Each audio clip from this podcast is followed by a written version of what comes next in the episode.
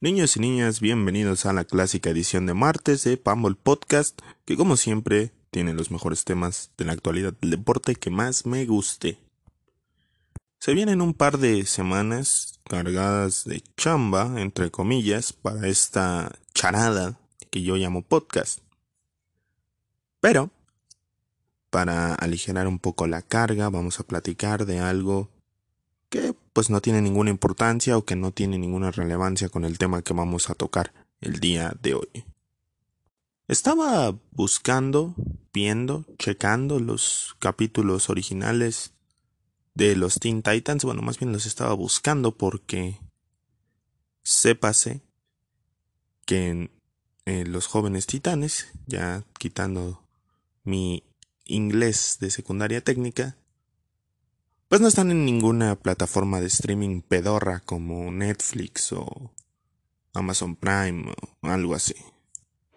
Entonces es mucho más complicado buscarlos porque entre más cosas de este estilo aparecen de estos sitios de streaming, pues menos páginas eh, piratas hay para ver las series que a mí me gustan, entonces, bueno, pues también es mi culpa por buscar una serie tan vieja.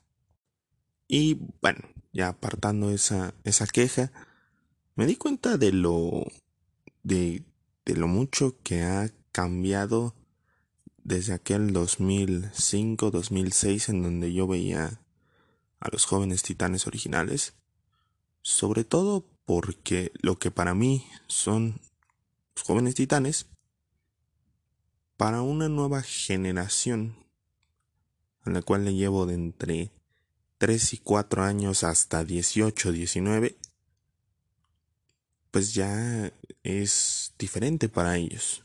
Yo crecí viendo a los jóvenes titanes de el Robin Emo, que era demasiado serio para ser Robin, de la Starfire tonta que nada más estaba enamorada de Robin y de la mostaza, de Chico Bestia que parecía más Bart Simpson con superpoderes, de Cyborg, que era el estereotipo de un hombre afroamericano muy alegre y fiestero con el estereotipo de un chico genio. Y Raven, que era gótica, pero que no era tampoco tan gótica. Y echarme todos los, todos los capítulos del arco de Slade, del arco del papá de Raven, del arco de Terra. Entonces era algo diferente a lo que se ve hoy en Teen Titans Go, que es la adaptación cómica de esta serie, en donde pues Robin es un soquete y todos son todos actúan con de forma muy extraña, muy diferente a lo que me tocó a mí. Y eso es algo que a los chicos les genera mucha gracia porque pues es como una sátira a todas las series de superhéroes que tú te imagines, se burlan de todos. Entonces, para mí es muy extraño voltear a ver esta nueva adaptación de los jóvenes titanes. Sobre todo si tomamos en cuenta en qué año salió.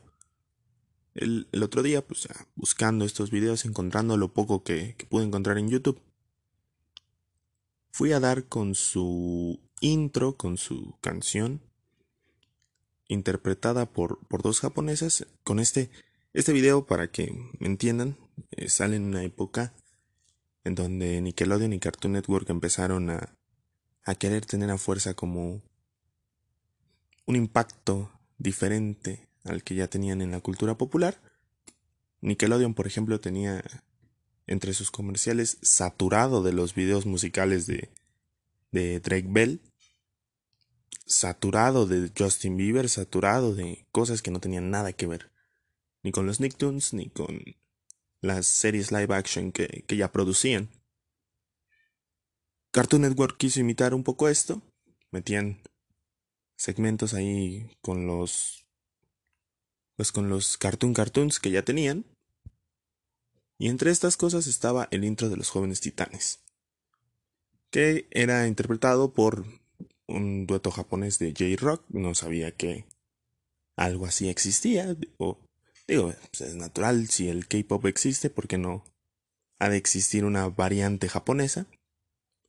De nombre Puffy, que pues ya pasó muchísimo tiempo aquella decisión comercial tan bizarra.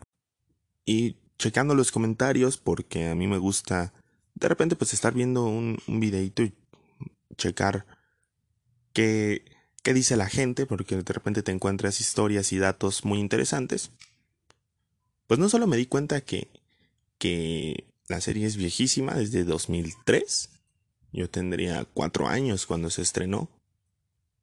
Sino que Buffy, eh, perdón, sino que Ami y Yumi, las japonesas de este dúo, pues ya tenían 27 y 30 años. Entonces es un poco extraño como ya gente a la que yo recordaba como muy joven tiene en este momento como 40, 45 años. Ella ya tengo 21, entonces el tiempo no ha pasado en balde.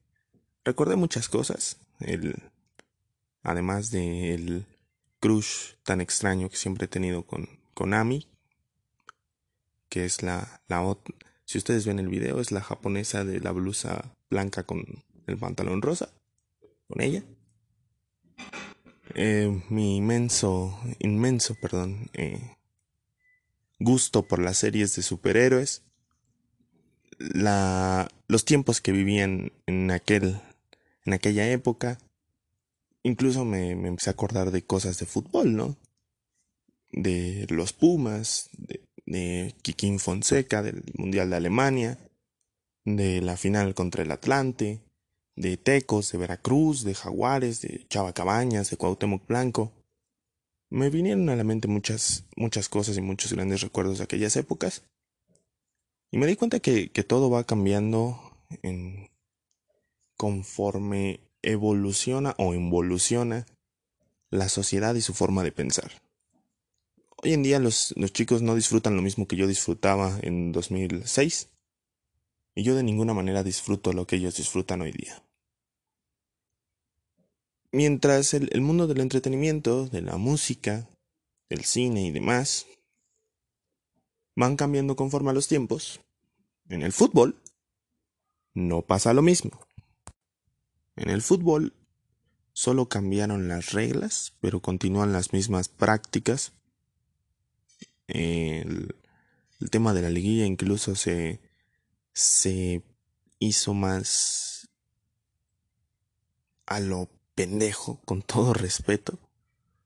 Porque ahora califican 12, ahora el torneo regular realmente no tiene ninguna importancia. No hay descenso, aparecen y desaparecen las franquicias.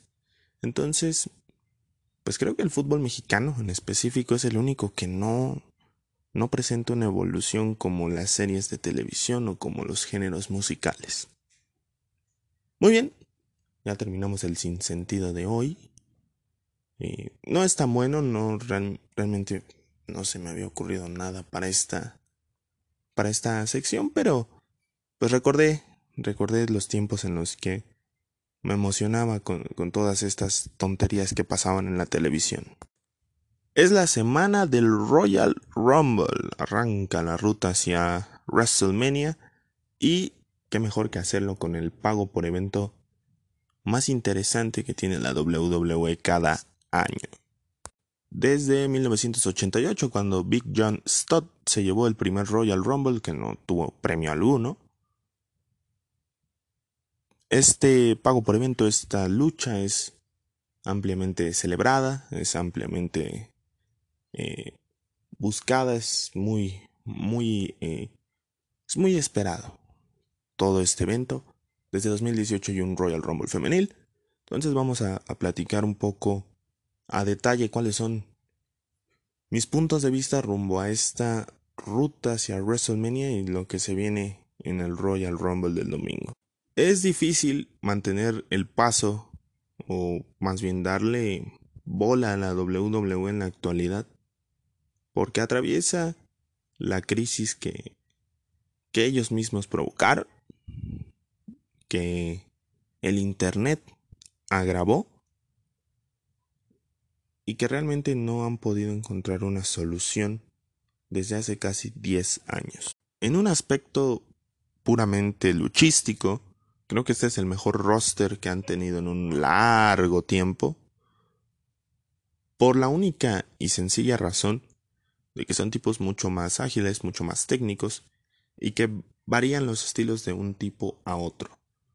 En la era de la actitud eran luchadores buenos, pero realmente su fuerte era el carisma, el manejo del micrófono, el cómo podían contarte una historia dentro y fuera del cuadrilátero. Y la cuestión es que a esta generación le falta justamente eso, ser más carismáticos, que el público se pueda identificar mucho más fácil con ellos.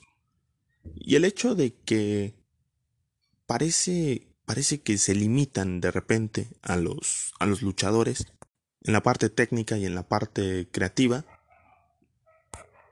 Aclaro una disculpa por los ruidos de fondo que por ahí lo, se van a escuchar.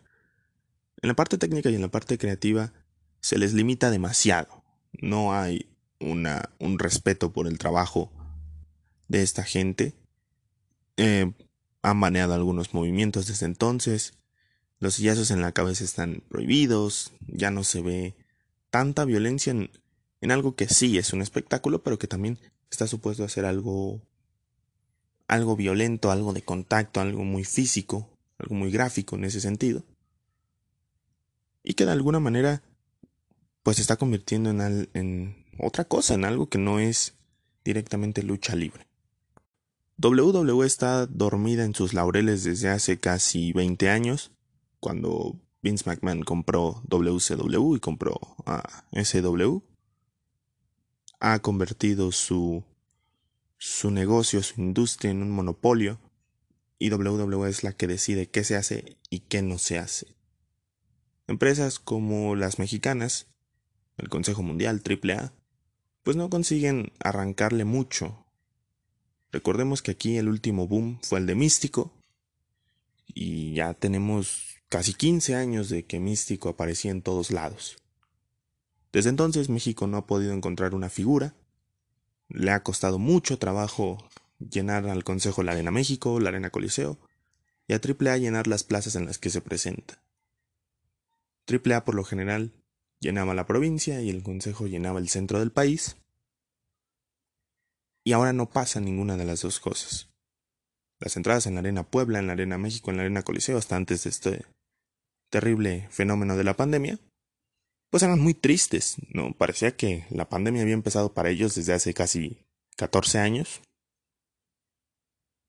Y AAA cada día se presenta en lugares más pequeños para simular que están, que están teniendo grandes entradas. Entonces, del lado mexicano, WWE vino en, en 2009, en 2008 más o menos, con TV y con Televisa, y pegó un tiempo dejó de pegar. Y cuando menos nos dimos cuenta, pues WWE ya no estaba aquí. Y las empresas mexicanas estaban perdidas. Quisieron imitar los modelos gringos, el, el tema de las historias y demás. Y perdieron esencia y popularidad. En el universo japonés, no puedo asegurar de ninguna forma que la lucha libre haya caído de popularidad, porque WWE sí es relevante, pero no tanto. Allá tienen sus propias compañías, tienen sus propios ídolos. Y lo que he visto es que se han mantenido. Realmente se renuevan y se mantienen en evolución constante. Y Japón no depende tanto de lo que haga WWE como si depende de México y como últimamente depende mucho del territorio europeo. All Japan, Dragon Gate, Noah, todas estas compañías son independientes y tienen un público específico. Y New Japan, pues es la más popular y es la que mejor producto entrega en cuanto a puroresu, que es como le llaman por allá. Gente como Tanahashi, como Nakamura, como Kazuchika Okada, como Juice Robinson, como eh, como el Bullet Club, como Ibushi, como Kenny Omega, todos ellos brillan o brillaron allá. Entonces, Japón es un universo aparte y, ellos respetan y quieren la lucha libre. Estados Unidos tiene muchos problemas. Es cierto que la lucha libre independiente por allá ha vivido su boom con la llegada de las redes sociales, pero también es cierto que la popularidad de la misma ha caído. Desde los 90 se empezó a cuestionar a raíz de, sobre todo a raíz del, del escándalo de los esteroides de la WWF, se empezaron a exponer los secretos detrás de este espectáculo.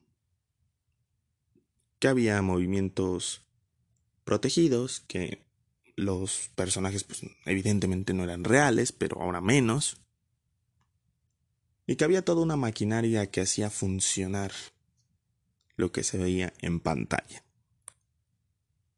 Desde entonces el propio aficionado, en lugar de decir, bueno, esto, pues esto es predeterminado, esto es escrito, pero vamos a disfrutarlo de cualquier manera, el aficionado se ha dedicado a querer conocer qué hay detrás de cámaras, qué hay en los vestidores y qué es lo que nos ocultan a nosotros en la pantalla.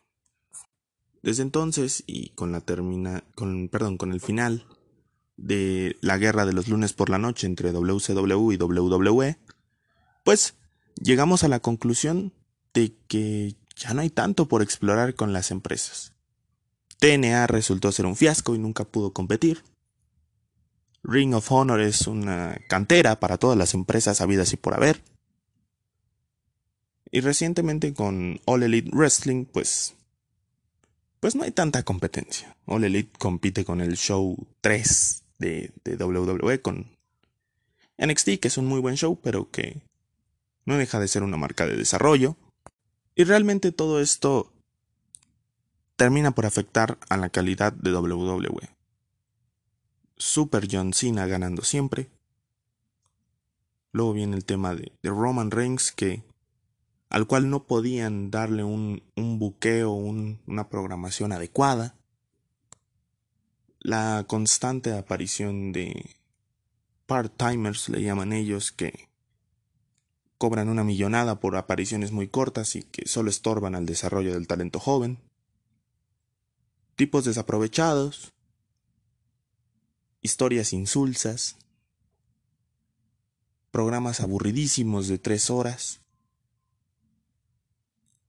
y épocas muy cortas de brillantes. WWE encara la crisis del COVID con lo mejor de su baraja. Muchos luchadores se bajan por lesión, por el propio virus, y algunos de ellos son recortados de manera miserable en una ola de despidos increíble en medio de una pandemia. Cuando tú volteas a ver el roster actual de WWE, sientes pena. Y lo digo sinceramente, sientes pena. El grupo este de Retribution es una combinación entre la NWO, el Bullet Club y Evolution, no lo sé. No tiene ninguna identidad, no tiene ninguna importancia. Y realmente están condenados a que los separen al estilo de los Nexus. Street Profits, que fueron los campeones de parejas de SmackDown hasta hace dos o tres semanas, pues son una versión azucarada, una versión Coca-Cola de Crime Time. Artruth a sus 50 años sigue siendo relleno cómico.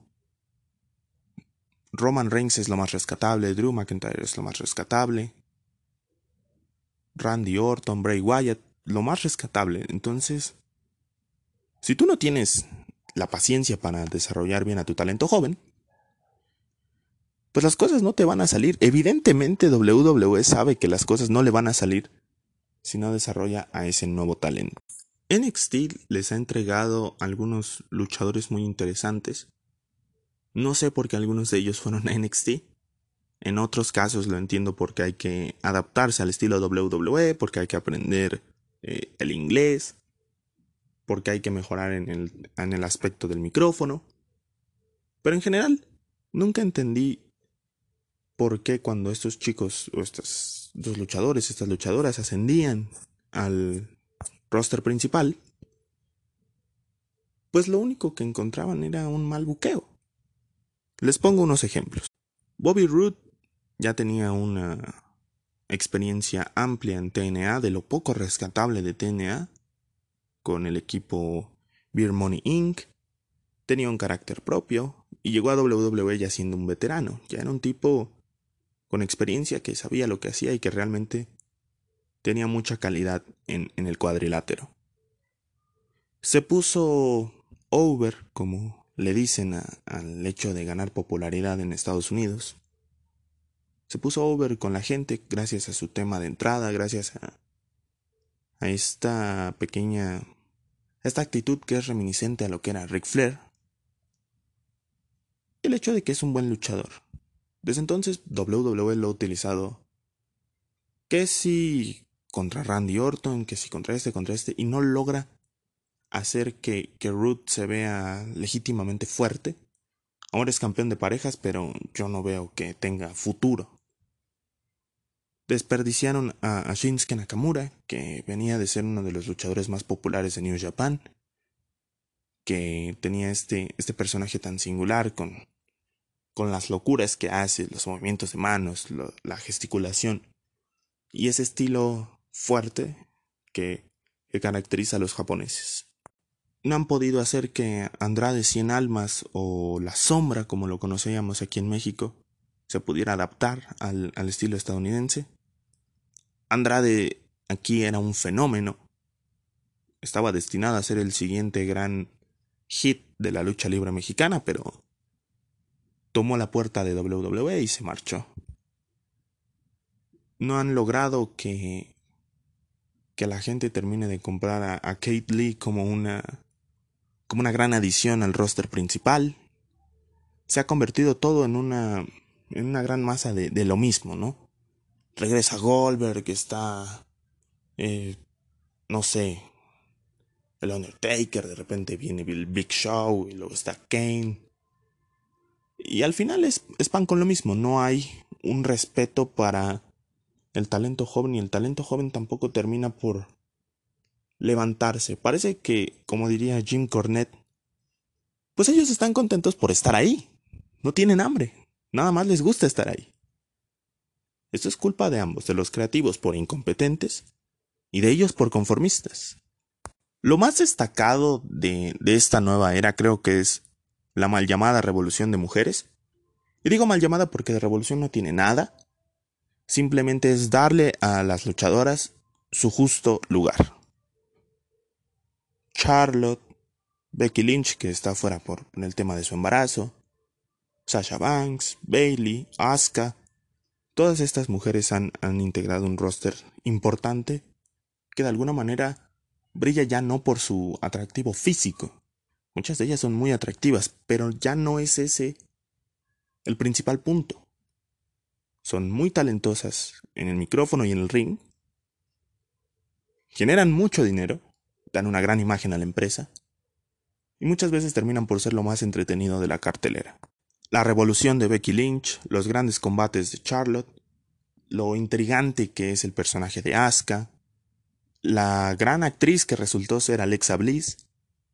Todo esto se combina para que el roster femenil en este momento tenga mucho más protagonismo del que tenía antaño. ¿Y qué hay del Royal Rumble de este año? Nos enfrentamos a una pandemia. Nos enfrentamos al hecho de que hay muchas bajas y que WWE ha perdido la capacidad de hacernos asombrarnos, de la capacidad de asombrarnos. Es cierto, los regresos de Rey Mysterio y de Edge en los últimos dos años pues son muy buenos, son cartas fuertes para decir todavía podemos darles algo más de lo que ustedes piensan. Y a mí me encanta ver a héroes de mi infancia como Orton, como Edge, como Rey Misterio en el ring. Pero ahora, pues como fan de la lucha libre, yo preferiría ver a otras caras tomando esos lugares y siendo protagonistas de la nueva era. No tiene ningún sentido que Daniel Bryan, quien debió de ganar el Royal Rumble de 2014, sea el máximo favorito en las apuestas para ganar el de este año. No tenía ningún sentido que en 2017 el Royal Rumble lo ganara Randy Orton. Como sí fue importante y se hizo muy bien que ganara Shinsuke Nakamura el de 2018 y Drew McIntyre el de 2020. Porque es una decisión pensada a futuro. Ya dependerá un poco del buqueo que se le dé al ganador del Rumble para WrestleMania. Pero en general es una decisión pensada hacia el futuro. Así que en general pues nos vamos a ver las caras en el Royal Rumble del domingo mis favoritos para ganar el, el Rumble de, de hombres son Daniel Bryan, Kate Lee, Cesaro, Shinsuke Nakamura y Biggie. Y el de mujeres, Bianca Belair, Lana, Rhea Ripley. Pues por ahí me quedará, no lo sé, Carmela o Bailey. Entre ellas quedará la ganadora del Rumble de mujeres. Ojalá sea un buen evento, ojalá haya sorpresas interesantes. Van a revelar al, al, al, a la persona que va a entrar de número 30. Van a revelar a, a las dos chicas que van a ser el 1 y 2 en el Rumble de mujeres. Nada de esto tiene sentido, es una completa estupidez. Pero bueno, así es WWE en, este, en estos tiempos.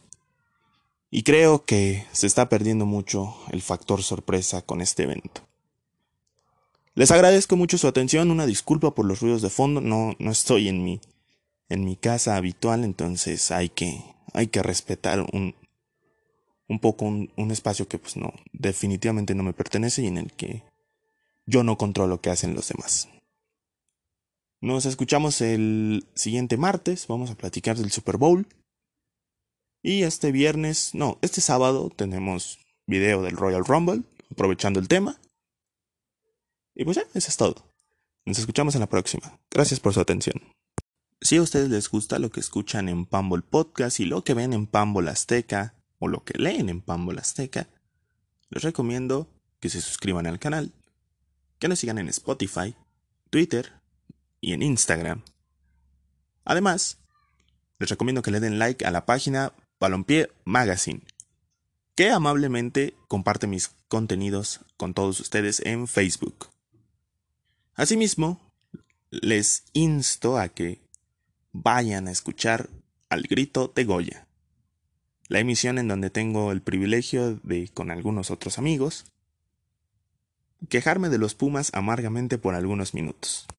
Asimismo, les recomiendo que vayan a ver el canal de YouTube llamado El 10, donde hablan de fútbol europeo y algunas otras curiosidades de fútbol en general. Les recomiendo mucho el, video del origen de la barra 12 de Boca Juniors. Así que, bueno, ahí están algunas recomendaciones. No dejen de suscribirse a estos canales, no dejen de darle like a estas páginas. Y por supuesto no dejen de apoyar el proyecto de Pambol Azteca. Denle una checada al hilo de los 100 delanteros de torneos cortos, y en los siguientes días estaré publicando más contenido. Gracias por su atención.